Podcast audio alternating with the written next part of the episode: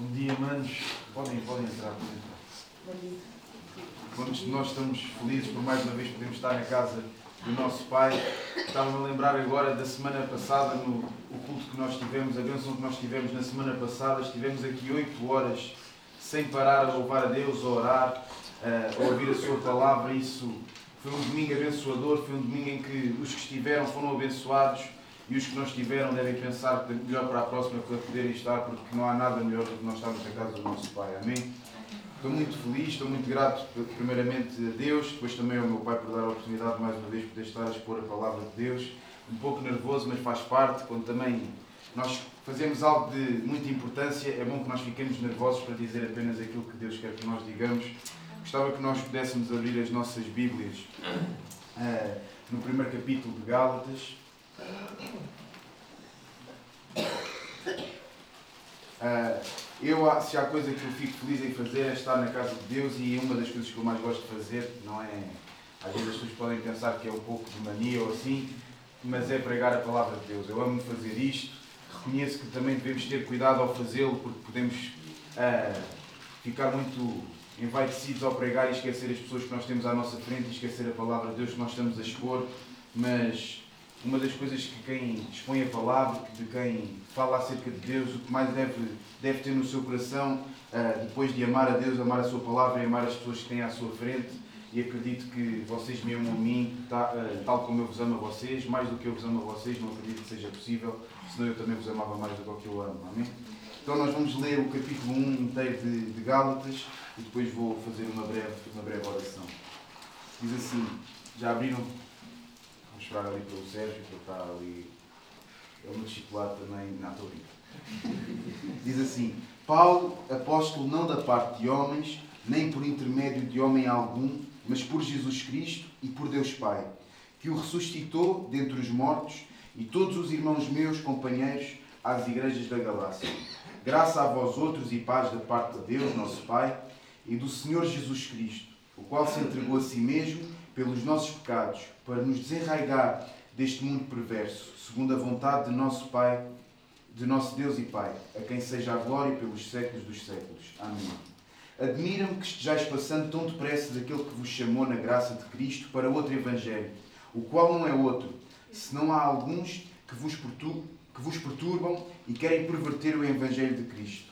Mas ainda que nós, ou mesmo um anjo vindo do céu, vos prega evangelho que vá além do que vos temos pregado, seja anátema. Assim como já dissemos e agora repito: se alguém vos prega evangelho que vá além daquilo que recebestes, seja anátema. Porventura procuro eu agora o favor dos homens ou de Deus? Ou procuro agradar a homens? Se agradasse ainda a homens, não seria servo de Deus. Faço-vos, porém, saber, irmãos, que o Evangelho por mim anunciado não é segundo o homem, porque eu não o recebi nem o aprendi de homem algum, mas mediante revelação de Jesus Cristo. Porque ouvistes qual foi o meu proceder outrora no judaísmo, como sobremaneira perseguia eu a igreja de Deus e a devastava. E na minha nação, quanto ao judaísmo, avantajava-me a muitos, a muitos da minha idade, sendo extremamente zeloso nas tradições de meus pais. Quanto, porém, ao que me separou antes de eu nascer e me chamou pela sua graça, aprove revelar seu Filho em mim, para que eu pregasse entre os gentios, sem detença, não consultei carne e sangue, nem subi a Jerusalém para os que já eram apóstolos antes de mim, mas parti para as regiões da Arábia e voltei outra vez para Damasco. Decorridos três anos, então subi a Jerusalém para avistar-me com Cefas e, e permaneci com ele quinze dias. E não, e não vi outro dos apóstolos, senão Tiago, o irmão do Senhor. Ora, acerca do, do que vos escrevo, eis que diante de Deus testifico que não minto. Depois fui para as regiões da Síria e da Cilícia e não era conhecido de vista das igrejas da Judeia que estavam em Cristo. Ouviam somente dizer: aquele que antes nos perseguia, agora prega, prega a fé que outrora procurava destruir. E glorificavam a Deus a meu respeito. Sim, Deus, mais uma vez nós te oramos e agradecemos pela tua palavra nesta manhã. Pai, eu oro para que tu me possas usar para expor a tua palavra 100% como ela é, Pai. Abre os nossos corações, os nossos ouvidos, Pai para que nós possamos ser alimentados da tua palavra, Pai. Sabemos que tu és o pão da vida e a tua palavra pertence somente a ti, Pai. Não é nada de homens, mas é 100% a tua palavra, Pai. Então nós te agradecemos por tu inspirares pessoas, homens e mulheres, para nos exortarem, para nos levarem à tua fé, Pai, pois não há nada melhor do que nós permanecermos em Ti, Pai, como nós tantas vezes cantamos. Então, ser connosco nesta manhã, ser connosco neste dia, Pai, pois sabemos que Tu nos seguras e só porque Tu nos seguras é que nós podemos estar em Ti, Pai. Então, nós te agradecemos no nome de Jesus. Amém. Amém. Então, começando aqui a nossa, a nossa exposição, Paulo é, começa neste, neste, neste livro a falar aqui aos nossos irmãos lá em Gálatas e Paulo nesta carta ele vai combater alguns uh, ensinamentos, algumas doutrinas que, que, eram falsas. Então é por isso é que ele no versículo, uh, no versículo 8 e 9 ele vai dizer se alguém pregar uh, outro evangelho que seja considerado anátema e nós já vamos ver tudo que, o que é que tudo isso significa. Então os irmãos, os nossos irmãos neste, neste local, neste, neste sítio, eles estavam-se a desviar do verdadeiro evangelho que já lhes tinha sido pregado. Não era algo desconhecido para eles, não era algo que eles não conheciam, eles conheciam. E Paulo, preocupado com aqueles irmãos, ele decide escrever esta carta para, para os exortar, para os chamar de novo à razão, para os chamar à, à atenção. E então escreve esta carta somente para os exortar e chamar a atenção, para que eles não se desviem dos caminhos do Pai. É notório que Paulo hum, escreve esta carta para exortar estes irmãos. Paulo vai escrever esta carta para que estes irmãos a lessem ou ouvissem e voltassem onde eles, onde eles pertencem. Então, Paulo normalmente nas suas cartas, e nós podemos abrir em 1 Coríntios 1,14, 1,4, peço desculpa, Paulo normalmente faz um, um, elogio ou dá graças a Deus acerca daqueles irmãos e nós vamos ver que há algo diferente aqui uh, na, na Epístola de Gálatas. Nós podemos abrir em uh, 1 Coríntios, capítulo 1, no versículo 4. É um dos exemplos, de vários exemplos que nós podemos ter. Diz assim: Sempre dou graças a meu Deus a vosso respeito, a propósito da sua graça que vos foi dada em Cristo Jesus. Então, vemos que Paulo, aqui neste, neste versículo, aqui em Coríntios, Paulo está a agradecer a, a Deus pela vida daquelas pessoas, pelo seu proceder, pela maneira como eles viviam, mesmo sendo uma exortação que Paulo estava a fazer à igreja de Corinto, eles não estavam assim tão afastados. Mas aqui em Gálatas o caso era bem diferente. Eram os nossos irmãos que estavam muito, muito, muito mal. Então Paulo nem sequer dá graças a Deus pelas suas vidas. Paulo vai direto ao assunto.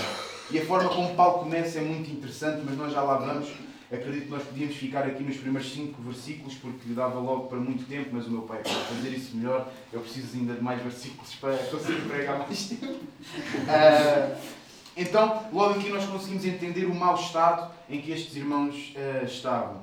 E nós ao, ao, lermos o capítulo 1, ao lermos este, este livro de Gálatas, nós devemos dar graças a Deus por ele levantar homens, neste caso ter levantado o apóstolo Paulo, para ele nos exortar, tal como ele, exortou Gálatas, também nos vai exortar a nós esta manhã, porque a palavra de Deus não ficou no passado, não ficou uh, descontextualizada, ela está presente, ela não precisa ser atualizada. Então, tal como exorta, o Paulo exortou com estas palavras Gálatas, a palavra de Deus também nos pode exortar nesta manhã e é por isso que eu trouxe esta palavra.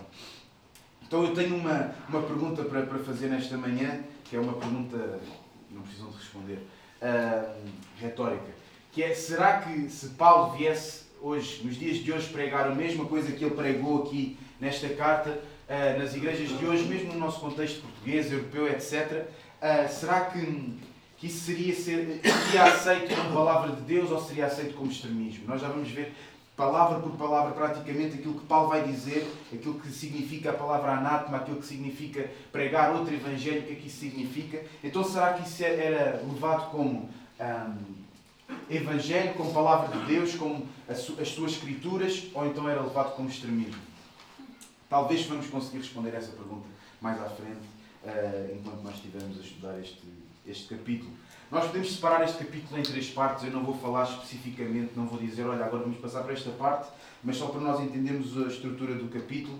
Nos primeiros cinco versículos, uh, Paulo apresenta e tem a sua, a sua saudação. Depois do, do versículo 6 ao 10, um, nós vemos que o povo dos Gálatas, eles abandonaram o Evangelho, eles esqueceram, estavam completamente uh, desequilibrados, completamente fora. E, no, e do versículo 11 ao versículo 24, nós vemos que Paulo vai novamente anunciar o Evangelho. Paulo vai mostrar como é que a sua vida foi transformada, de onde ele veio e onde ele está agora. E isso só acontece por meio da graça de Deus e da sua misericórdia. Então, vamos começar então a expor uh, a palavra de Deus. Paulo era um homem cheio do Espírito Santo E se nós lermos novamente aqui os versículos 3, do versículo 4, nós vamos entender que Paulo faz uma coisa ao se apresentar. Um, Paulo chega, apresenta-se, mas nas suas primeiras palavras, Paulo apresenta logo o Evangelho. É algo que nós também devemos ter em atenção e vamos ler rapidamente o versículo 3 e o 4 para nós entendermos isto que estamos a dizer. Diz assim: Graça a vós outros e paz da parte de Deus, nosso Pai, e do, e do nosso Senhor Jesus Cristo, o qual se entregou a si mesmo pelos nossos pecados para nos desarraigar deste mundo perverso, segundo a vontade de Deus, nosso Pai. Então, entendamos que aqui, quando Paulo, principalmente no versículo 4, Paulo faz logo, uh, mostra logo o Evangelho. Paulo fala do Evangelho. Paulo não apenas diz que Jesus morreu, mas diz porque é que Jesus morreu. Paulo, nestas palavras, mostra logo para nós uh, irmos de encontro ao arrependimento. Nós irmos ao arrependimento. Quando Paulo diz para nos desarraigar deste mundo perverso, isto é levar-nos a, a arrepender-nos do que nós temos vivido, porque este mundo uh, em que os Gálatas estavam, este mundo onde nós estávamos, permanece igual, permanece cheio de pecados, cheio de, da ira de Deus. Deus está chateado, Deus está irado com este mundo, mas Jesus veio cá para nos retirar dele. E é isso que Paulo está a exortar estes irmãos. Então a saudação de Paulo é uma, é uma doxologia, ele acaba no versículo 5, a quem seja a glória pelos séculos dos séculos. Paulo acaba a louvar a Deus, mesmo sabendo que aqueles irmãos estavam mal. Paulo louvava a Deus por isso, porque ele sabia que pela palavra e pela exposição do Evangelho, ele falando do Evangelho, aquelas vidas podiam ser transformadas. Não só de ouvir, como já tinham ouvido, mas de uma vez por todas eles serem transformados. Se eu estiver a falar um pouco baixo, digam porque eu também não estou assim muito bem da minha garganta hoje, mas podem dizer para falar mais alto.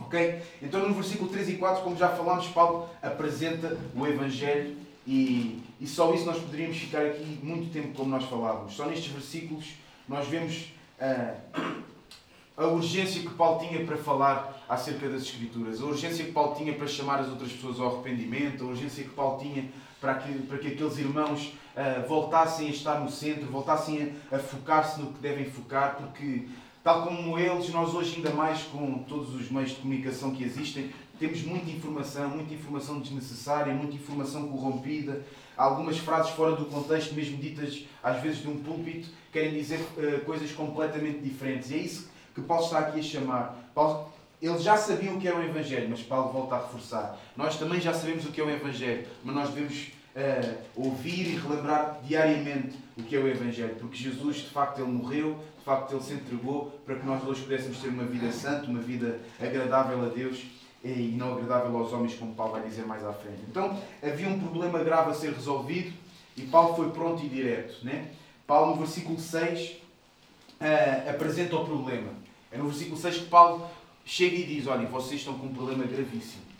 E Paulo diz: Admira-me que estejais passando tão depressa daquele que vos chamou, na graça de Cristo, para outro Evangelho. Então, que problema é este? Eles haviam começado a seguir falsos mestres, falsas doutrinas que ensinavam um falso evangelho. Não dá para um falso mestre, um, um, um, um, homem que não é de Deus apresentar o evangelho no seu todo. Ele nunca vai apresentar é o evangelho no seu todo. É não dá para nós estarmos numa igreja em que uh, o evangelho não é pregado e nós achamos que aquele homem ou aquele, aquela mulher é cheia de Deus. Isso é impossível. Alguém que é cheio de Deus é alguém que prega o evangelho no seu todo. Então ele está a dizer que ele está admirado. Paulo fica admirado porque Paulo já passou pela experiência de ser apresentado o Evangelho perante ele. E ele mudou completamente, nós vamos ver isso à frente. Não foi algo uh, de pequenas coisas, de aqui um bocadinho na sua vida mudou isto, ali mudou. Não, Paulo mudou e Paulo fica admirado como é que aqueles irmãos que já ouviram a palavra de Deus dizem-se cristãos, dizem-se irmãos e estão a abandonar a fé em Cristo. Então Paulo fica admirado e vai direito a eles. Não acredito que Paulo tenha ido assim muito calmo a falar com eles. Ainda bem que Paulo escreveu. Porque nós também, se nós formos falar a, a cristãos que dizem que são, mas estão a seguir outras falsas doutrinas, é algo que nós também ficamos. Como é que é possível? O pai diz muito, há muitas vezes aquele exemplo da criança a, a, a mexer na tomada e o pai vai logo ou a mãe vai logo. Não faças isso, não faças isso. É algo repentino. Então nós devemos ser assim também com os nossos irmãos. O amor que um pai tem pelo um filho deve ser o amor que nós temos pelos nossos irmãos quando vimos que eles estão a abandonar a fé. Daí muitas vezes uh, o meu pai falar, muitas vezes agora nós orarmos para mulheres serem mulheres, homens ser homens, porque isso é uma evidência de que nós somos filhos de Deus, é nós sermos homens e mulheres como deve ser, homens e mulheres à imagem uh, de Cristo, à imagem da Sua palavra. Por isso, não é algo que é pequenas partes, não é algo que é isto somos e aqui já não somos, porque isso não é Evangelho, isso não é ser cristão. Ser cristão é no seu todo, é ser de verdade. Amém? Paulo, no versículo 7, ah, Paulo está-se a referir, quando Paulo diz: O qual não é outro senão que há alguns que vos perturbam e querem perverter o Evangelho de Cristo. Então o que é que Paulo está aqui a referir-se? Quem são esses? São judeus que insistiam que os cristãos e que os gentios deviam ser circuncidados para obterem a salvação. Algo que já, devia, já havia sido combatido e nós podemos abrir, podemos ir abrindo em 1 Coríntios 7, 19. Uh, e Paulo está a dizer que isso não é verdade. Era, era dessa forma que eles estavam sendo enganados. Então, em 1 Coríntios, no capítulo 7, no versículo 19,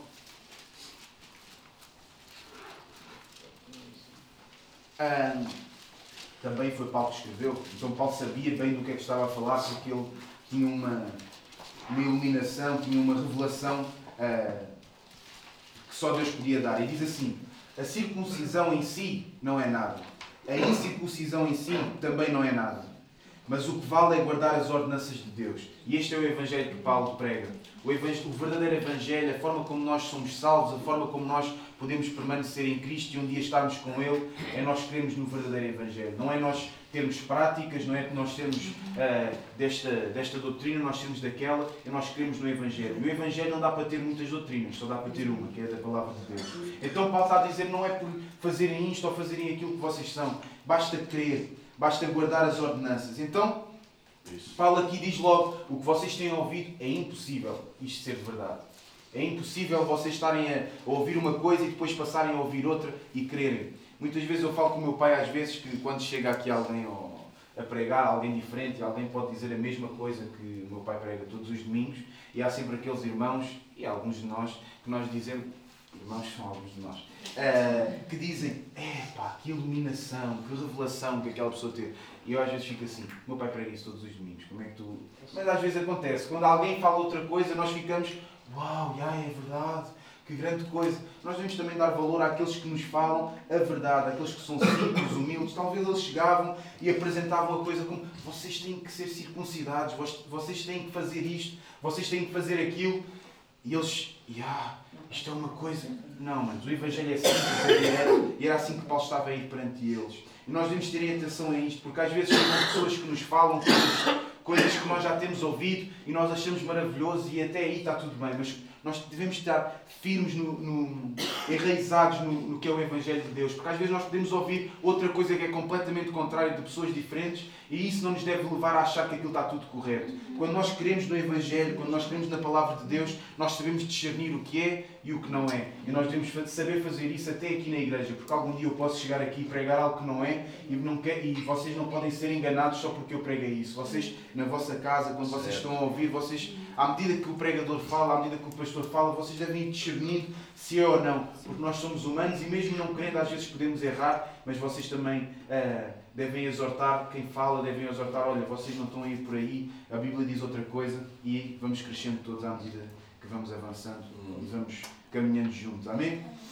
No versículo 8 é quando aparece a tal palavra, a palavra anátema. Diz assim: Mas ainda que nós, ou mesmo um anjo vindo do céu, vos pregue evangelho que vá além do que vos temos pregado, seja anátema. A palavra anátema é uma palavra forte. Não sei se vocês sabem o significado. É uma palavra que quer dizer condenado eternamente, separado de Deus. Então vejamos bem o que é que Paulo está a dizer. Paulo não está a ser mansinho, Paulo não está a ser. Não, Paulo está a ir direto ao assunto. Paulo está a dizer aqueles que vos pregam isso, aqueles que têm dito isso, uh, têm pregado esse Evangelho, devem ser considerados anátema. Vocês devem olhar para eles um, e não devem ouvir aquilo que eles dizem, porque eles não vos vão levar até Deus, eles só vos estão a separar. Então Paulo ameaça aqueles que pregam um Evangelho falso. No versículo 9, Paulo vai simplesmente dar mais ênfase. Não há uma revelação maior no, no versículo 9. Paulo simplesmente dá mais ênfase àquilo que, que tinha dito no versículo 8. Diz, assim como já dissemos, e agora repito. Ou seja, quando há algo errado, nós não devemos só dizer uma vez. Nós devemos repetir até que aqueles que nos estão a ouvir, eles possam ser convencidos do que nós estamos a falar. Quando uh, nós pregamos uh, alguma coisa ao povo, ou nós pregamos alguma coisa a, a não cristãos, a ímpios, nós devemos pregar verdadeiramente e nós devemos dizer mais do que uma vez o que é o Evangelho, porque nós também ouvimos mais do que uma vez o que é o Evangelho e nós já somos salvos. E nós precisamos de ouvir, quanto mais aqueles que não são, quanto mais aqueles que ainda não têm. Mas Paulo aqui repete tal como nós também devemos muitas vezes repetir e ler esta palavra de Deus para que fique bem firme na nossa mente. Então, nós temos que ter cuidado, porque também muitos de nós podemos ir uh, no, na, na, junto com a maré, está-me a faltar agora a palavra, podemos ir com a corrente, tal como estes uh, irmãos em Gálatas foram, tal como estes uh, Gálatas foram, lá na Galácia. Eles ouviam e foram todos. Isso mostra como é que estavam eles espiritualmente, isso mostra como é que era a relação deles com Deus, a relação deles com a palavra de Deus. Então nós temos aqui uh, três perguntas, que é o que é um falso evangelho, que Paulo aqui afirmou, o que diferencia o verdadeiro evangelho uh, dos outros e que evangelho é que nós pregamos. Isto é uma pergunta que eu não faço aos Gálatas, faço a nós aqui nesta manhã, porque eu não tenho a possibilidade de falar com eles, só tenho a possibilidade de falar connosco. Então, o que é que é um falso evangelho? O que é que nós olhamos e, sabemos discernir se isto é um falso evangelho e, o que é que, e qual é que é o evangelho que nós pregamos? E aqui surgem já duas perguntas. Eh, é uma pergunta que vocês podem fazer a mim. O Evangelho que nós pregamos, Levi, eh, quem prega o Evangelho é quem vai aí à frente? Não, manos. Todos nós devemos pregar o Evangelho. Não é só o meu pai que vem aqui, não é só eu quando venho às vezes, não é só o Rafa, não é só quando vem algum pastor convidado. Todos nós temos a obrigação, se somos filhos de Deus, de pregar o Evangelho. Porque isso foi um mandamento dado por Deus, dado por Jesus. Às vezes nós podemos ficar, ai, mas eu não tenho essa, não tenho esse, esse dom, não tenho eh, não estamos a falar para falar, uh, pregar, expor as escrituras na igreja. Estamos a falar em ir lá fora e nós pregarmos o Evangelho no seu todo. Porque é assim que nós fomos chamados, é para isso que nós fomos uh, chamados a ser, é para isso que nós fomos escolhidos, para nós revelarmos o nosso Pai. Nós não podemos dizer que Deus, o nosso Pai, é algo, é alguém espetacular, muito bom e nós não sabemos falar sobre Ele. Isso não faz sentido. Uh, há, há dias eu estava estava a ler alguma coisa que dizia muitos pastores hoje em dia eles sabem muita coisa que está acerca das escrituras mas eles não conhecem a essência das escrituras e havia um exemplo que era nós podemos conhecer e nós podemos ter um, um martelo na nossa casa mas nós não vamos ver uh, no martelo como é que ele foi feito, qual é a madeira dele. Nós simplesmente queremos um martelo para pregar um prego. E é, nós podemos, não podemos correr esse risco, e nós às vezes corremos de ser assim com a palavra. Nós às vezes só queremos, ai, eu estou com este problema, então eu quero este versículo para resolver este problema, eu estou com aquele problema, eu quero este versículo para resolver aquele, eu tenho alguém que está a passar dificuldades económicas, então eu vou buscar um versículo que fala acerca disso e nós esquecemos do que é que a palavra de Deus é feita. Que a palavra de Deus não é para ser lida em versículos em separado, mas deve ser num, num todo. Deve ser, não deve ser tirada do contexto. Então nós não devemos ser como aqueles homens que, homens que somos nós, que vamos pregamos o, o, o prego com o martelo assim, sem saber, porque também não, não é não é só o Heller é que às vezes precisa de saber, que é para saber se aquele prego é preciso ser um, um martelo mais forte, mas com a palavra de Deus é diferente. Nós devemos ter cuidado e nós devemos dar atenção àquilo que é o conteúdo, àquilo que é a natureza, àquilo que hum, a palavra de Deus nos quer dizer em cada versículo. Não retirar versículos fora do contexto, isso também nos leva a pregar um falso evangelho.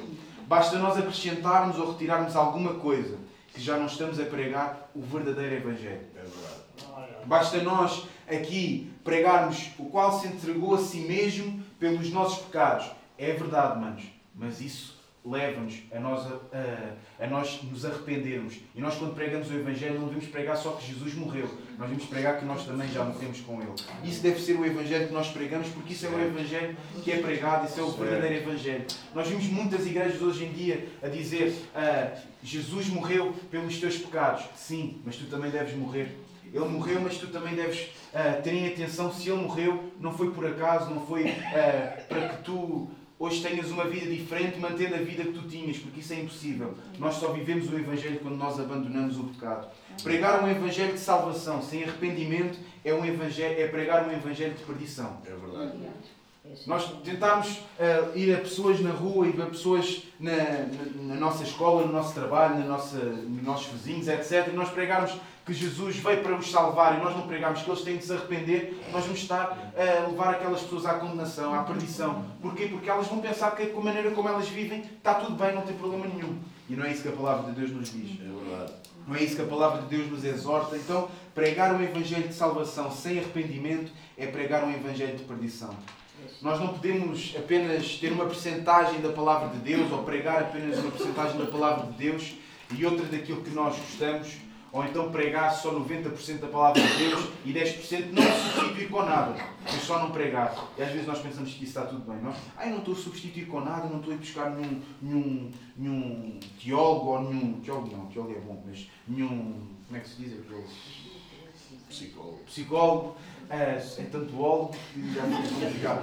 Né? Nós às vezes pensamos, eu não estou a ir buscar nada disso, eu estou a pregar 90% da palavra. Já é, bem, já é uma porcentagem bem grande, mas falta aqueles 10%. E sem aqueles 10% não é o verdadeiro Evangelho. É Paulo chegou ao ponto de dizer, uh, ou mesmo um anjo vindo do céu. Isto é para chocar que Paulo falava assim. Yeah. Paulo falava assim para levar, os, para levar aqueles irmãos, aqueles homens, aquelas mulheres ok, o que nós estamos a viver é algo grave, o que nós estamos a viver não é algo assim tão, tão banal, o que, nós estamos, o que nós estamos a optar não é algo nada bom. Então Paulo usa aquela expressão. Paulo diz que se até vier um anjo do céu que prega o evangelho diferente, deve ser considerado anátema. Isto chocou-os na altura. Isto choca muita gente hoje em dia. Por isso é que é aquela nossa pergunta.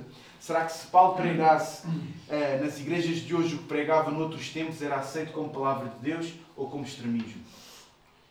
Imaginem hoje em dia, uh, muitas igrejas nem sequer conhecem este versículo, ou então metem este versículo fora do contexto e dizem que isto era na altura que o Paulo estava a querer falar desta forma e hoje isso não acontece. Mas imaginem Paulo chegar à, à nossa igreja hoje em dia, aqui, e ele dizer isto. Ele dizer que alguns vierem pregar outro evangelho que não, que não o de Cristo, que não aquele que ele enviou, deve ser considerado anátema.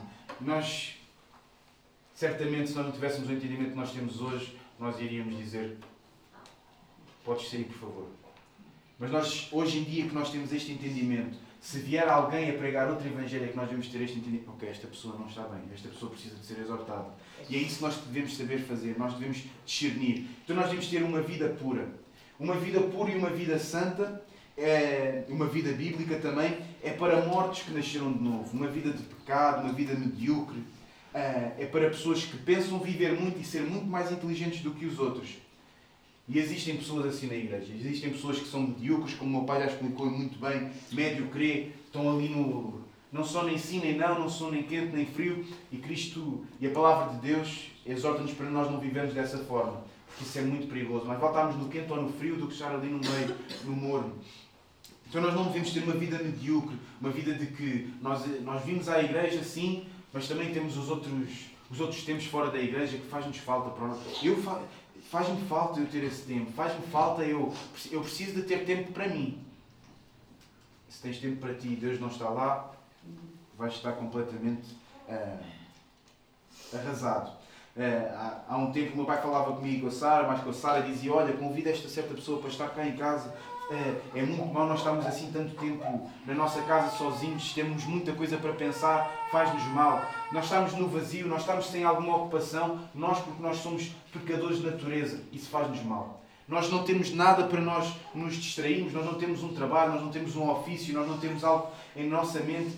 Se nós não tivermos Cristo, nós rapidamente nós vamos fugir, nós vamos saltar fora, nós vamos ah, rapidamente vamos nos perder, porque nós por nós mesmos não temos a, a, o dom que é de Deus, nós olharmos para o Evangelho e nós entendermos as Escrituras, nós olharmos para o Evangelho e viver as Escrituras, nós por nós mesmos não temos esse dom. Nós por nós mesmos nós não conseguimos chegar aí, mas nós nos mais à frente nós vamos ler isso. Nós devemos ser uma igreja unida e, esta, e a igreja unida leva-nos a, a viver desta forma. É que se alguém está mal, o outro vai e exorta, o outro vai e chama, o outro vai e diz, olha, vamos viver, vamos, uhum. vamos sentar. Então nós devemos ser uma igreja unida. Devemos ser uma igreja unida. E o que é que quer dizer igreja unida? Existem muitos versículos que nós podíamos ler. Eu escolhi apenas um que é, que é básico e que nos mostra o quão bom é viver uh, como igreja e uma igreja unida. Está no Salmo 133, no versículo 1, e diz-nos uh, algo bastante interessante que é que mostra-nos que realmente é bom nós vivermos assim, realmente é bom nós estarmos com os nossos irmãos e sermos um porque é assim que Ele nos chamou. Então diz assim: Oh, como é bom e agradável viverem unidos os irmãos. Amém? Como é bom nós estarmos unidos uns com os outros, como é bom uh, nós olharmos para o nosso irmão ao nosso lado e nós vermos que nós somos um com ele. Isso é o melhor. Mas não fica só por aí, não fica só por nós nos alegrarmos por nós estarmos, ou nós acharmos agradável que é bom. Porque há muita gente que acha agradável ser unido ao irmão, quando ele nos diz coisas bonitas, quando o pastor diz que nós somos salvos, quando o pastor diz que Jesus morreu por nós, é magnífico pertencer à Igreja de Dom. Mas quando o pastor vem dizer que tu não podes fazer isto, não podes ser aquilo, tens que ser um homem, tens que ser uma mulher de verdade, aí já é muito mal pertencer à Igreja de Dom. Então, nós, vemos, nós somos unidos, uh, nós devemos ter uma Igreja unida nisto. E a, e, e Igreja Unida tem muito mais profundidade, estou a achar piada às vossas caras. A Igreja Unida tem muito mais profundidade, tem muito mais ênfase do que, do que aquilo que nós pensamos. Sem dúvida. Igreja Unida significa a unidade da Igreja é o grau em que ela está livre da divisão entre os cristãos verdadeiros. Eu posso voltar a repetir. Unidade da Igreja é o grau em que ela está livre de divisão entre os cristãos verdadeiros. Há uma ênfase na, na expressão Igreja Unida e há uma ênfase nesta frase, que é os cristãos verdadeiros. Igreja é feita de cristãos verdadeiros, não de cristãos de nome. Então esta afirmação tem esta ênfase. Existem pessoas na igreja chamadas de crentes, como nós já ouvimos falar uh, inúmeras vezes, mas não passa de nome. E é isso que às vezes causa igrejas que não são unidas. É porque há muita pessoa ali que não está verdadeiramente transformada. Isso é que causa a divisão. É, isso é que causa aqueles desentendimentos que não fazem sentido. Nós até podemos não concordar em tudo, mas naquilo que nós concordamos é aquilo que é a base das nossas vidas.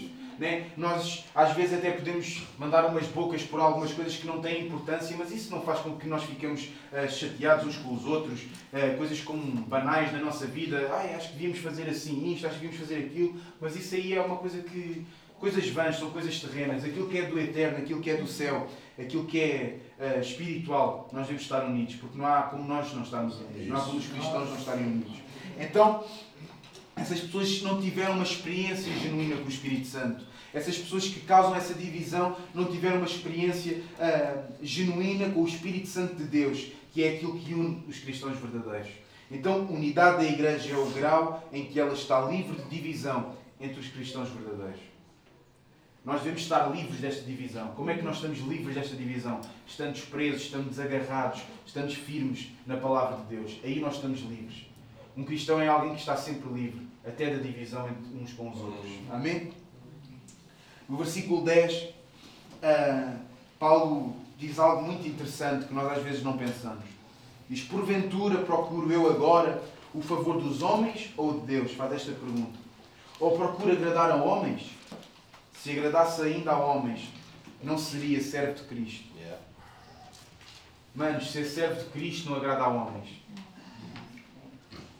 Não agrada a homens. A homens e a mulheres. Ser servo de Cristo agrada a Deus e os seus santos e fiéis.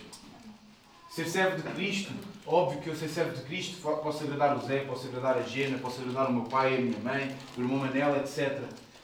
Mas isso não vai agradar quem está lá fora.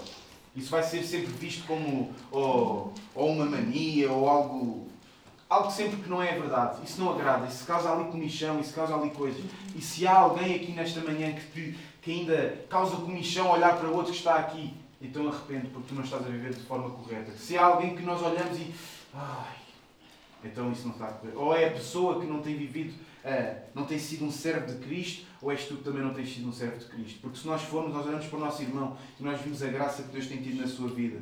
Então nós não devemos fazer nada para agradar alguém, quando Paulo, Paulo pergunta mesmo, ou procuro eu agradar a homens, Paulo, esta pergunta de Paulo é uma pergunta retórica, é uma pergunta, uh, vocês acham que eu procuro? Tanto que ele depois vai dizer, se eu agradasse ainda a homens, não era servo de Cristo. Então, se esse é o ponto de partida, nós agradarmos alguém, já vai correr tudo mal.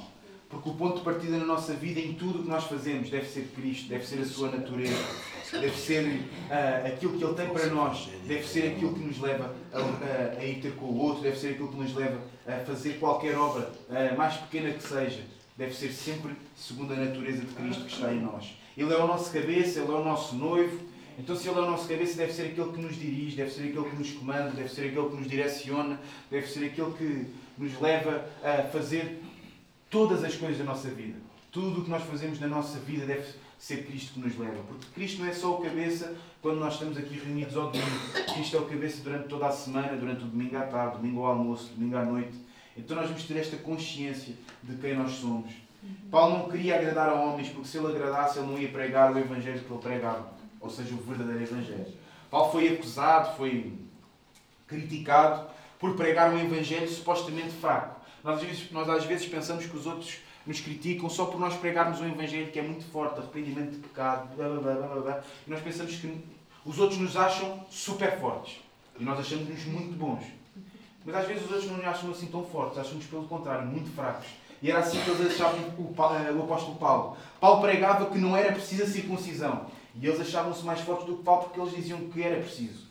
Nós hoje em dia vemos muitas igrejas que pregam que é preciso isto, é preciso aquilo, é preciso o outro, e acham-nos nós muito fracos porque nós dizemos que é preciso crer no Evangelho. Mas também temos o outro extremo, que nos acham que temos muita mania, que somos muito fortes porque é preciso mudar muita coisa na nossa vida. Mas isso não somos nós que dizemos, é a palavra de Deus. Então a resposta do apóstolo Paulo é direta.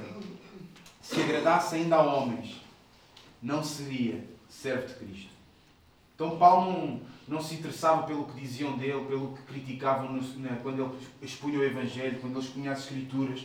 Paulo não, não ligava a isso para ele, mas Paulo ligava ao que as outras pessoas podiam ser afetadas por isso. Nós não podemos ficar afetados quando alguém nos diz: Olha, tu és isto, tu és aquilo. Mas nós temos que ter cuidado com quem está à nossa volta quando ouve isso a nosso respeito. Quando alguém fala mal do dom, nós não ficamos afetados. Nós ficamos afetados em qual é a imagem que Cristo vai ter, porque nós carregamos esse nome, nós carregamos esse, esse, esse nome e esse, essa responsabilidade de sermos chamados de cristãos. Então, quando alguém fala mal do irmão meu, eh, ele não deve ficar mal, mas ele deve epá, o que é que será que eu estou a viver para estarem a dizer isto? Eu devo procurar formas de mostrar que isto não é mal como eles estão a dizer. Quem nos conhece deve saber bem aquilo que nós queremos e aquilo que nós vivemos.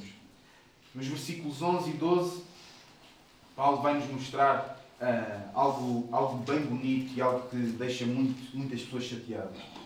Faço-vos porém saber, irmãos, que o Evangelho por mim anunciado não é segundo o homem, porque eu não o recebi, nem o aprendi de homem algum mas mediante revelação de Jesus Cristo. Então, o Evangelho que nós anunciamos não é o, não é o Evangelho de, de, um homem que quis um dia dizer alguma coisa, que teve uma revelação. Não.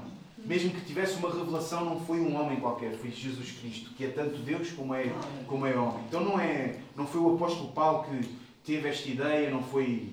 Uh, o Domingos que teve esta ideia, não fui eu, não foi outro teólogo, mesmo que mais antigo que seja, da Reforma, etc. Uh, ah, não foi. foi. Foi Jesus Cristo. Foi somente Cristo que teve a noção do que é o Evangelho. E ele decidiu pregar o Evangelho. Ele viveu o Evangelho. O Evangelho que nós pregamos não foi algo que Jesus dizia, era algo que Jesus vivia, era a vida de Cristo. Tanto que ele chegou ao ponto de morrer e se entregar pelo nosso pecado, para que nós hoje pudéssemos estar aqui arrependidos, um novo coração, um novo entendimento, transformados e Jesus pregava esse Evangelho, mas ele vivia. Então nós pregamos Jesus. O Evangelho que nós pregamos é a vida de Jesus. Toda a Bíblia, o seu centro é Jesus. O Evangelho foi-nos revelado somente, única e exclusivamente por Cristo.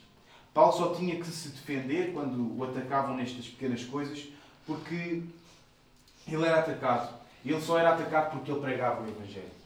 Nós somos chamados a pregar o Evangelho. E quando isso acontece, nós somos atacados.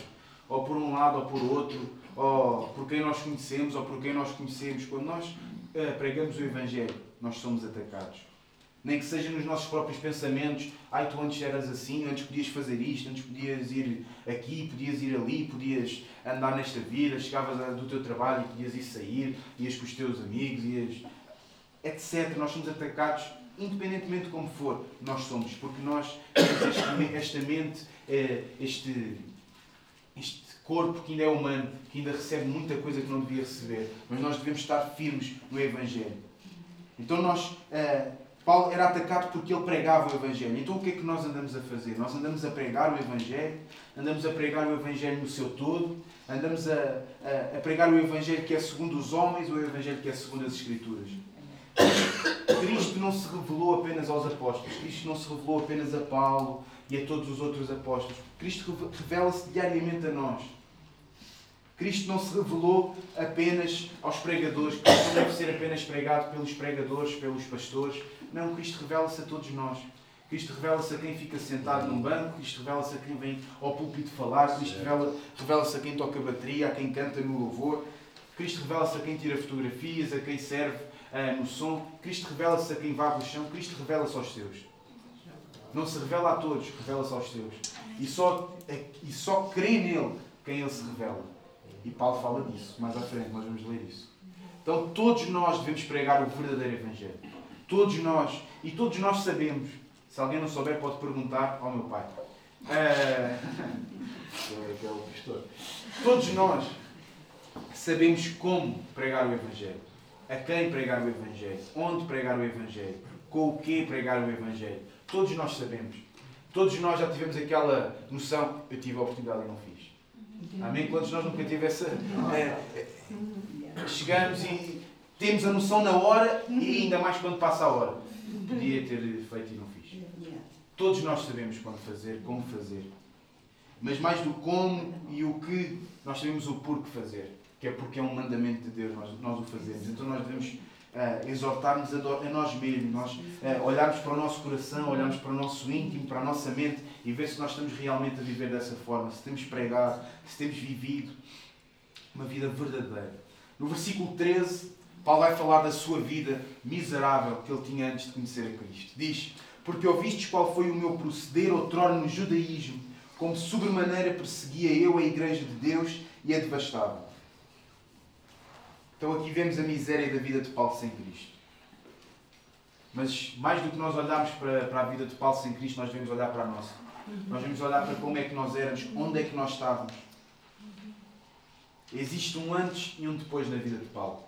Também deve existir um antes e um depois na nossa vida. Isso. Cristo só está onde o pecado não habita. Por outras palavras, nós podemos dizer: onde Cristo chega, onde Cristo está, o pecado não permanece. Nós podemos olhar rapidamente para o versículo 23, onde nós lemos que ouviam somente dizer aquele que antes nos perseguia, agora prega a fé que outrora procurava. Então, procurava destruir. Então nós vimos que antes ele perseguia, o apóstolo Paulo, é, está, estamos a falar do apóstolo Paulo, antes ele perseguia, mas ele agora prega. Então há este antes na nossa vida e há o agora. Há o agora, há o que há amanhã, que deve ser o igual ao agora se nós já estamos firmes. Se ainda não estamos que o amanhã seja um novo amanhã e diferente do que nós temos vivido hoje. Mas para onde é que nós estamos inclinados é uma pergunta que nós devemos fazer diariamente, é uma pergunta para nós nos examinarmos, uma pergunta que nós devemos ver, ok, eu estou mais inclinado para a vida, estou mais inclinado para a morte, estou mais inclinado para Cristo, estou mais inclinado para, para o diabo, para, para o pecado. Então nós devemos permanecer em Cristo. Nós podemos ler em Romanos uh, 8, versículo 5 e 6, que é um versículo bem explícito acerca disto que nós estamos a falar. Romanos 8, no versículo 5 e 6. Enquanto os irmãos abrem, é um versículo que nos mostra claramente o que é que nos acontece se nós estivermos inclinados para o Espírito, para o espírito e o que é que nos acontece se nós estivermos inclinados para o pecado. Porque os que se inclinam para a carne cogitam das coisas da carne, mas os, que, mas os que se inclinam para o Espírito, das coisas do Espírito. Versículo 6. Porque o pendor da carne dá para a morte, mas, a, mas o do Espírito para a vida e paz. Então, tão bom é nós, quando nós olhamos para este versículo e nós já estamos no pendor do Espírito, nós já estamos inclinados para o Espírito, já estamos a viver uma vida do lado do Espírito. Isso é tão bom, manos. Não dá para nós vivermos um dia do lado do Espírito e um dia mais tarde nós acabarmos com tudo o que nós vivemos e passarmos para o outro lado. Isso é impossível. Isso não é possível. Aquele que vive firme e está firme, permanece na mão de Deus, jamais irá ser jamais irá sair, jamais irá se perder. Isso é impossível à luz das Escrituras. Se alguém quiser dizer algo, ah, mas isso não é assim. Eh, eu conheço alguém que ele estava e perdeu-se. Será que ele estava mesmo firme em Deus? Será que ele conhecia verdadeiramente o Evangelho? Será que ele cria em tudo o que está aqui na palavra de Deus? Não estou a dizer se ele acreditava que Jesus tinha existido e que Deus existe, porque isso não há dúvida alguma que ele acredita. Mas a coisa é, será que ele vivia de acordo com o que está na palavra de Deus? Porque aqueles que creem vivem, e os que vivem, não tem como não viver da maneira como é a palavra de Deus. Não tem como não viver de acordo com as Escrituras. Porque se dizem, se creem, se creem que Cristo morreu para nós, para nós termos os nossos pecados perdoados e, e eh, como consequência nós nos arrependemos, não dá como alguém que diz que crê nisso, não ser alguém arrependido que quer uma vida nova, quer uma vida santa, quer uma vida pura. Então, aquele que se inclina para para a carne está morto e aquele que se inclina para Cristo tem vida e paz, como dizia o versículo 6 de Romanos 8. Não basta ler, não basta vir à igreja, não basta cantar, não basta orar. Basta apenas uma coisa: basta viver, basta crer. Há uma música que nós cantamos, já sabia que o Sérgio ia se lembrar desta música.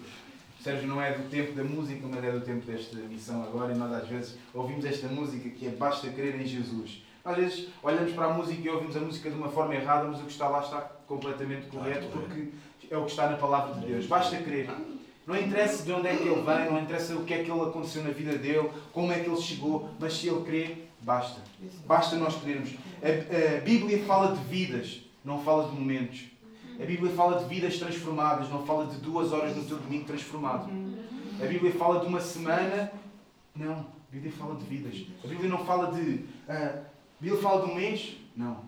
De um ano? Não de dois anos crente e depois ao terceiro acabou, de um ano, de uma vida toda cristã que chegou o Covid e acabou. Não, a, vida fala, a Bíblia fala de vidas, a vida no seu todo. Então, uh, nós devemos permanecer, nós devemos permanecer em Cristo. Romanos 6, 1 e 2, podemos abrir rapidamente. Peço desculpa, nós andámos aqui por trás e para a frente. Romanos 6, 1 e 2. Voltando a repetir, a Bíblia fala de vidas, não de momentos. Deus transforma vidas. Deus não transforma momentos da tua vida, horas da tua vida, minutos, dias da tua vida. Deus transforma a tua vida. Que diremos, pois, diz o versículo 1 do capítulo, do capítulo 6 de Romanos? Permaneceremos no pecado para que seja a graça mais abundante? De modo nenhum. Como viveremos ainda no pecado, nós os que para ele morremos? Manos, se tu já morreste para o pecado, não dá para tu viveres no, no pecado. Não vais ter uma ressurreição para o pecado. Isso não vai acontecer na tua vida. Não acontece na vida de ninguém. Só acontece o, o, só acontece o caminho oposto. Nós estamos no pecado e nós nascemos de novo para a vida e paz, que nós já lemos nesta manhã. Então, como é que nós vamos permanecer num local para o qual nós já morremos? É impossível. Como é que nós vamos permanecer na morte quando nós já morremos para a morte? Não dá. E isso é uma segurança para nós. Isso é uma segurança para nós hoje vivermos uma vida santa, uma vida uh, que queremos viver de acordo com a palavra de Deus, uma vida pura. Vou só beber um pouco. Então, mas nós devemos olhar e ter isto em atenção. Porque é impossível, como dizia no versículo 2 de Romanos, 1, de Romanos 6, é impossível nós voltarmos para onde nós já morremos. É impossível nós voltarmos para o pecado, para uma vida. Entendo, nós ainda pecamos, claro que sim, não estou a dizer que nós não pecamos. Mas nós já não pecamos como nós pecávamos, porque nós vivíamos no pecado e nós hoje não vivemos no pecado. Amém?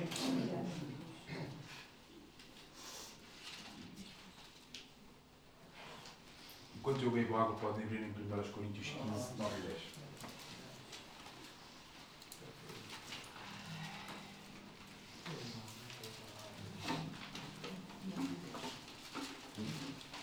O último versículo que nós lemos, não vão lá, não é? 15. 15. 9 e 10. É, enquanto, não, enquanto abrem, não, não precisam de abrir, mas nós, o último versículo que nós lemos de Gálatas 1, Gálatas 1, o versículo, foi o versículo 13, em que Paulo uh, falava sobre o seu proceder, sobre a sua vida antes de Cristo, antes de ele ser transformado. Vamos ler então agora em Gálatas 15, o versículo 9 e 10. Porque eu sou, isto é Paulo a falar, porque eu sou o menor dos apóstolos, que mesmo não sou digno de ser chamado apóstolo, pois persegui a igreja de Deus. Mais uma vez, Paulo está a falar da sua vida antes de Cristo, antes de conhecer a Cristo. Mas pela graça de Deus sou o que sou, e a sua graça, que me foi concedida, não se tornou vã. Antes trabalhei muito mais do que todos eles. Todavia, não eu, mas a graça de Deus comigo. Então, quantos nós podemos dar graças a Deus quando nós olhamos para este versículo 10 e nós vemos que foi a graça de Deus na vida de Paulo, é a graça de Deus na minha vida, é a graça de Deus na tua vida. Diz, Paulo diz mesmo, não eu, mas a graça de Deus comigo. Porque nós não conseguíamos. Nós nunca nos iríamos voltar para Deus. Nós nunca iríamos olhar para Deus da forma como Deus olhou para nós. É impossível nós acharmos que temos um dom que só, é, só pertence a Deus. É impossível nós acharmos que nós chegamos e conseguimos olhar para Deus quando só Deus é que consegue olhar para nós nós não conseguimos levantar a nossa cabeça. Nós não conseguimos olhar e se nós é que estávamos perdidos, como é que nós iríamos encontrar Deus? Deus não estava perdido, nós é que estávamos. É isso mesmo. Não dá para nós acharmos que nós encontramos Deus num momento difícil da nossa vida quando nós nem conseguimos sair dele sozinhos. Então quem era perdido éramos nós, quem estava perdido éramos nós, não era Deus. Deus não precisava de ser encontrado porque Deus não precisa de nós. Nós é que precisamos de Deus diariamente.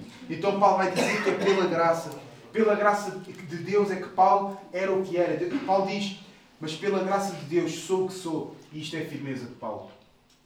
Sou o que sou. Não sou, hoje sou e amanhã posso ser outra coisa. Sou o que sou. Paulo sabia quem era. Paulo estava firme no que era. E nós devemos ser homens e mulheres firmes no que nós devemos ser. Nas nossas casas, na nossa igreja, no nosso trabalho, onde for, nós devemos ser o que nós somos. Não devemos ser em casa uma coisa, na igreja outra e no trabalho outra ainda. Nós devemos ser aquilo que nós somos. E a sua graça que me foi concedida não se tornou vã. Só falarmos mais deste ponto aqui. Não se tornou vã. A graça de Deus nunca se torna vã. A graça de Deus não é vã. Quando Deus é, dá a sua graça a homens e a mulheres, ela não se torna vã. Ela torna-se em algo, num milagre enorme, num milagre que não há palavras para nós conseguirmos descrever. E Paulo tinha a perfeita noção disso. Paulo envergonhava-se dos seus pecados. Lemos isso no versículo 9 deste, do, de 1 eh, Coríntios 15. Paulo diz: Porque eu sou o menor dos apóstolos, que mesmo não sou digno de ser chamado apóstolo, pois persegui a Igreja de Deus. Nós às vezes pensamos que nós somos os menores de tudo e nós devemos ter essa consciência. Porquê? Porque nós, quando olhamos, nós só, o quem nós conhecemos mais é a nós. Nós conhecemos melhor os nossos pensamentos, não conhecemos os pensamentos do outro, conhecemos o nosso coração, as nossas intenções. Por isso é que Paulo fala que ele é o pior. Por isso é que Paulo, Paulo olha para aquilo que ele fez, perseguir e matar a igreja. Paulo matou irmãos dele. E Paulo diz: Eu sou pior, não, ninguém fez pior do que eu, mas certamente eu e tu podemos dizer: Eu sou pior do que Paulo, mesmo nunca tendo matado ninguém. E se tu não te achas pior que Paulo, é que tu um dia, ou hoje, possas começar a achar. Porque nós somos piores, nós conhecemos a nossa intenção. Nós sabemos que se nós não fosse a misericórdia de Deus, nós matávamos uns aos outros. Se não fosse a misericórdia de Deus, mesmo lá fora, toda a gente se matava uns aos outros e isso já vamos vendo cada vez mais. Então, Paulo se envergonhava. É a graça de Deus na nossa vida, na vida de Paulo, que nos transforma. Paulo não passou a matar menos cristãos. Paulo deixou de matar os cristãos. Paulo não passou a perseguir menos a igreja. Paulo deixou de perseguir a igreja. Eu não, deixo, eu não passo a mentir um pouco menos, uma mentira por semana. Eu deixo de mentir. Eu não passo a, a distrair-me menos no culto. Eu deixo de me distrair. Isto para quê? Para nós não termos exemplos apenas quando nós estamos fora, porque muitas vezes nós estamos dentro da igreja e estamos completamente adormecidos, completamente mortos. Nós às vezes estamos na igreja e distraímos facilmente, mas nós não passamos a distrair-nos menos, nós não passamos a, a não distrair-nos só ao domingo e à terça e à quinta ainda nos continuamos a distrair. Não. Há uma diferença completa na nossa vida, tal como aconteceu com Paulo. Paulo não passou a perseguir menos a igreja, como já falámos. Paulo foi transformado, foi purificado pelo poder do Espírito Santo. E o mesmo poder e o mesmo Espírito que transformou Paulo e que mudou a vida de Paulo é o mesmo que muda a nossa vida. A vida de Paulo ganhou vida e a nossa vida ganha vida quando nós temos esta transformação. Paulo já não era o mesmo. Paulo já não era a mesma pessoa, tal como nós já não somos a mesma pessoa. O Evangelho de um crente carnal é como um, um copo de água cheio de água a transbordar e cai lá uma gota. E até salta um pouco de água fora, mas o copo não é esvaziado porque é um crente carnal, é alguém que já está cheio de si mesmo, é alguém que não, mesmo que receba alguma coisa, aquilo cai e vai fora porque não tem espaço. Mas nós devemos vaziar o nosso coração para que Deus possa transbordar em nós. O que transborda no nosso coração, o que transborda no nosso copo d'água, fazendo a comparação, a metáfora, deve ser Cristo, deve ser a Sua palavra, deve ser aquilo que Ele tem para nós, porque é o melhor. O nosso coração não pode estar cheio de nós. O nosso coração precisa ser lavado por completo. Então, claramente o coração de Paulo foi esvaziado, foi purificado, foi lavado. E o nosso coração também. Quando nós olhamos para a palavra de Deus, vemos os maiores milagres que há. Não é a ressurreição de mortos, não é é pessoas transformadas, é pecadores transformados. Isso é, maior, é, é, os maiores milagres. Não é pães serem transformados, é, não é peixes serem transformados. Os maiores milagres é quando nós temos a nossa vida transformada.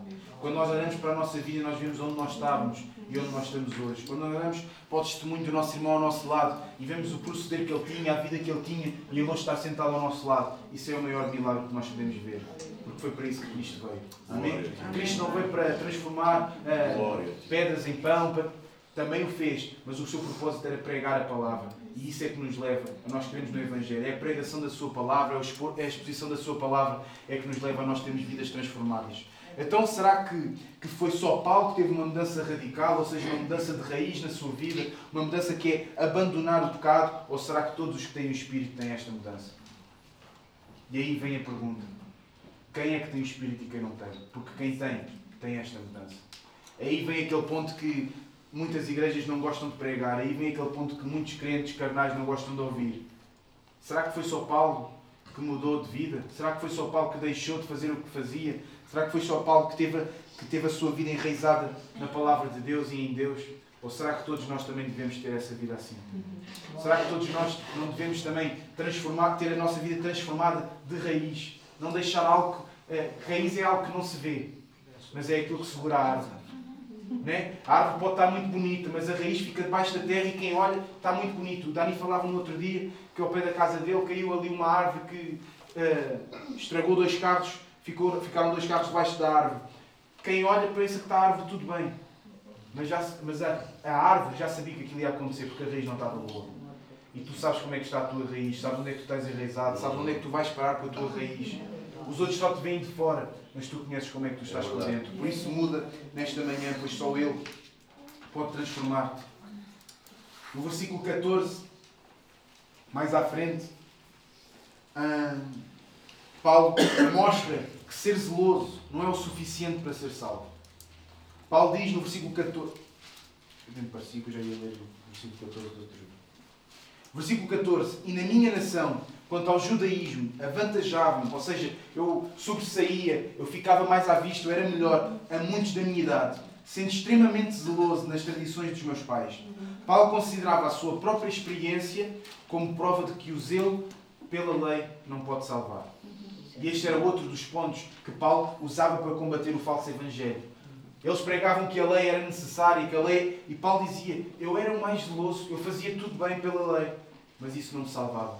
Eu tinha uma vida miserável, tinha uma vida muito má, tinha uma vida horrível. Mas é o amor, é o Evangelho, é o crer no Evangelho que transforma vidas, é o Espírito Santo que transforma, não é o zelo para fazer as coisas bem, não é tu teres a melhor pontualidade, a melhor assiduidade na igreja, isso não te vai salvar.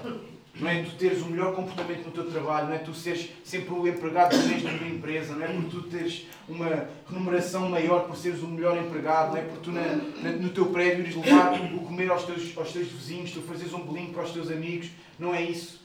Não é isso que te vai levar lá. Somente o crer no Evangelho, somente uma vida transformada te pode levar. No versículo 15, vem um versículo que nós gostamos. Nós, nós.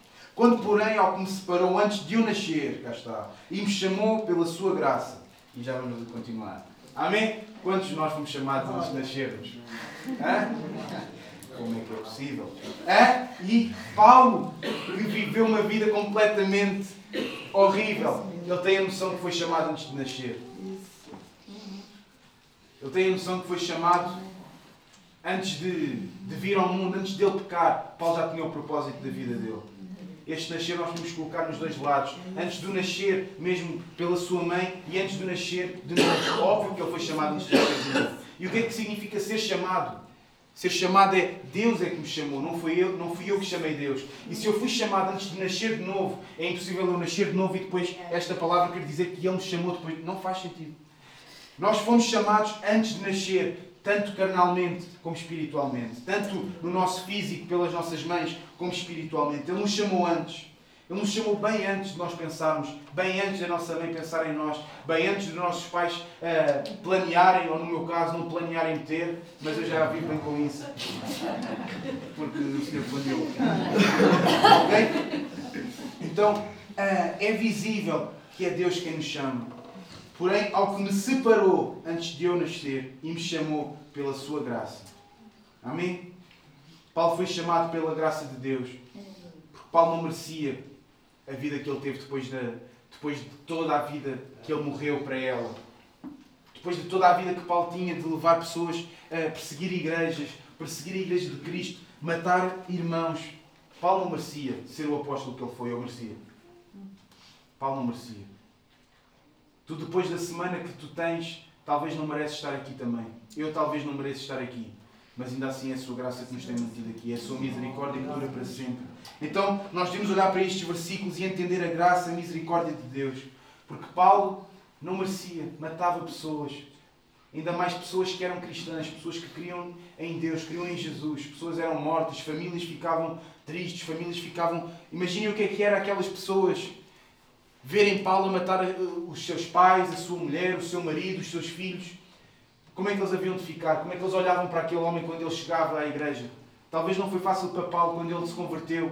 Talvez muitas dúvidas de dizer: será que, será que ele está a ser verdadeiro? Será que ele está aqui para nos enganar, para depois também nos matar?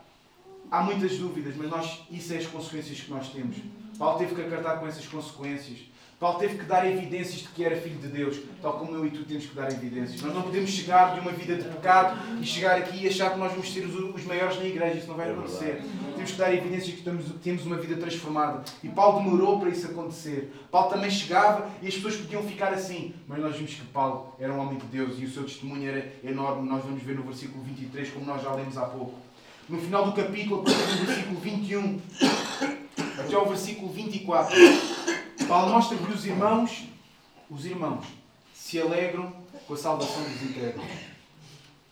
No versículo 21 diz: Depois fui para, fui para as regiões da Síria e da Cilícia. E não era conhecido da vista, ou seja, não era conhecido vista, não tinham visto ainda, das igrejas da Judeia que estavam em Cristo.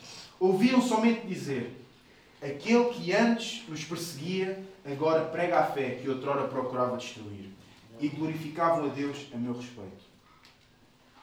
Aquelas igrejas não conheciam Paulo, nunca tinham estado com Paulo fisicamente, mas já tinham ouvido falar dele.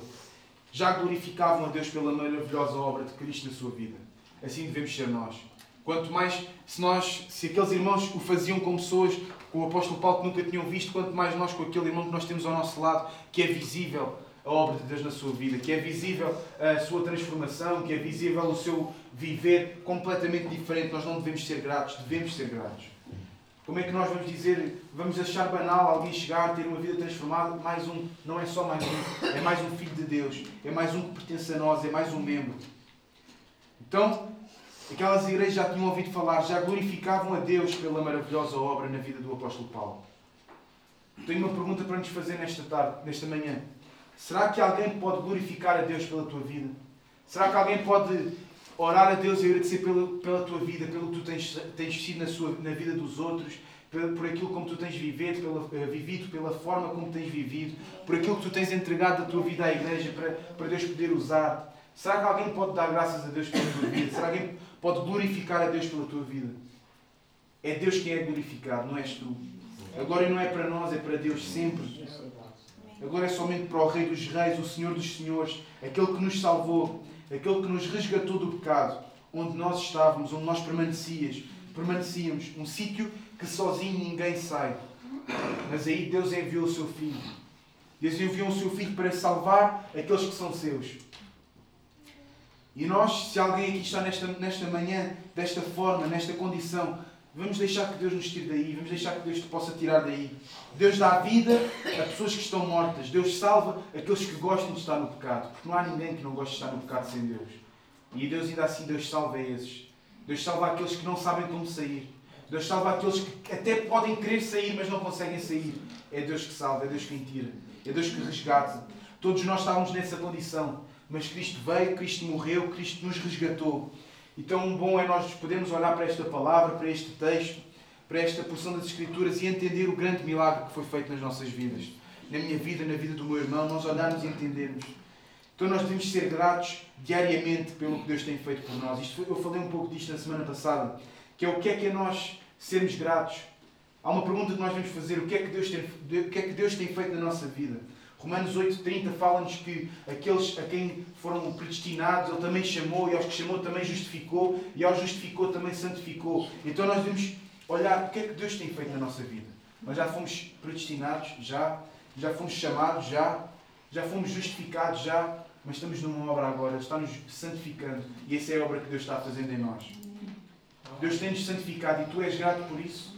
Será que tu és grato pela santificação que Deus tem feito na tua vida? Será que tu olhas e vês a tua vida diferente da que vias há uns tempos atrás?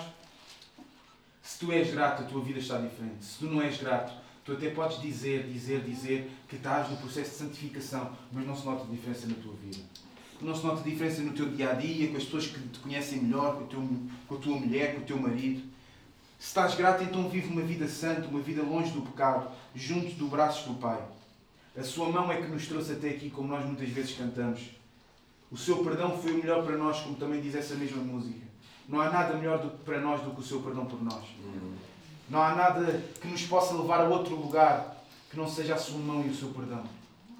A mão de Deus e o seu perdão andam juntas para connosco. E isso é uma gratidão que nós não temos como, como pagar, nós não temos como descrever com palavras, como a Gena orava, não tem palavras, é isso mesmo, manos. Nós não temos palavras para nós agradecermos, para uh, qualificarmos as qualidades de Deus, para nós dizermos, nós até podemos saber dizer os atributos, mas há muito mais além do, dos atributos de Deus.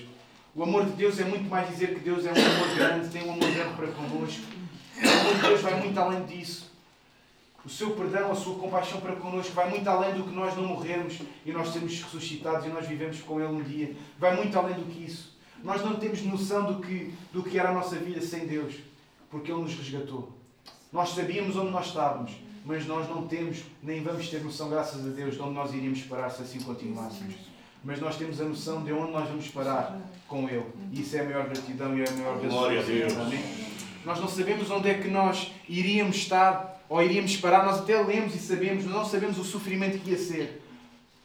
Nós imaginamos que deve ser horrível e é por causa disso que nós pregamos o verdadeiro Evangelho, como nós falávamos hoje durante esta manhã. É por isso que nós pregamos o verdadeiro Evangelho, porque nós lemos coisas e nós imaginamos como é que será, que será tão mal.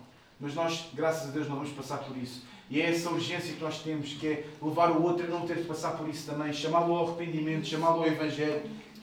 Mas nós mais do que nós não sabemos o que isso é, nós sabemos como é que vai ser. Para, para, apesar de nós não sabermos tudo como é que vai ser também no céu, nós já temos um vislumbre, já temos uh, aquele antes-estreia, como o meu pai fala tantas vezes aqui na igreja, onde nós temos esse, essa pequena parte, mas que já é tão boa. No discipulado nós falávamos uh, como é que será quando nós formos todos para o céu, será que nos vamos conhecer uns aos outros? O Sérgio fez-me essa pergunta e eu disse: Olha, não sei se nós nos vamos conhecer uns aos outros. Eu só sei que provavelmente nós nem vamos pensar se nós nos conhecemos uns aos outros. Porque o nosso maior desejo é conhecê-lo inteiramente, como nós ainda não o conhecemos, não podemos conhecer, mas um dia vamos conhecer. E esse vai ser o nosso maior desejo. Mais do que eu me lembrar que alguém fazia parte da minha igreja local, eu vou estar fixado em Deus, vou estar a olhar para Deus, para Jesus e vai ser o momento mais feliz das nossas vidas. Nós cantamos tantas vezes que o rei está a voltar. Nós cantamos tantas vezes que esse dia está bem breve. E esse dia vai ser o dia mais feliz na nossa vida. Um dia sem fim, um dia sem, que não vai, não vai acabar. Então não, não estejas à espera desse dia sem viver o mais parecido com esse dia que tu podes aqui na Terra. Não estejas à espera de um dia em que não vais parar de louvar quando tu, no de jejum e oração, estavas desejoso de ir embora quando estavas aqui. Lá vai ser mais do que oito horas. Lá vai ser mais do que um dia, do que uma semana, do que um ano. Tal como Deus nos transforma aqui, não transforma um momento, transforma a vida. Lá vai ser uma vida inteira a louvar, sem fim. Não vai haver fim para, não vai haver fim no céu, não vai haver fim de nós pararmos de louvar, pararmos de estar em comunhão, não vai haver esse fim. E é isso que Jesus e Deus nos chama Glória. para nós vivermos essa vida. Bem, eu vou chamar quem vai estar no louvor agora, para eles se prepararem. E enquanto nós estamos a falar, tu podes fechar os teus olhos e, e refletir em tudo o que nós temos estado Glória. a falar nesta manhã. Podes refletir em tudo o que nós temos ouvido, em tudo o que nós temos, uh, temos aprendido e temos tido a graça que Deus nos tem dado. Amém? Será que nós podemos olhar para tudo o que nós lemos, tudo o que nós ouvimos nesta manhã e ser gratos a Deus porque a sua mão nos trouxe, nos traz até aqui, o seu perdão tem sido o melhor para nós, a sua vida foi aquilo que transformou a nossa vida. A sua mão não transforma apenas momentos, a sua mão transforma totalmente a nossa vida, totalmente o nosso coração. Nós uh, não ficamos apenas a mentir menos, como nós falávamos.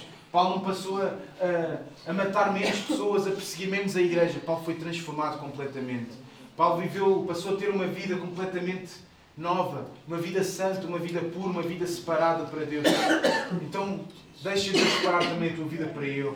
Fica completamente uh, na Sua palavra, na Sua graça, porque foi para isso que Ele nos chamou. Foi para isso que Ele nos trouxe até aqui. A Sua mão nos traz até aqui para nós hoje podemos louvar, podemos adorar, mas também nós adorarmos não só com músicas e com letras, mas muito mais com a nossa vida.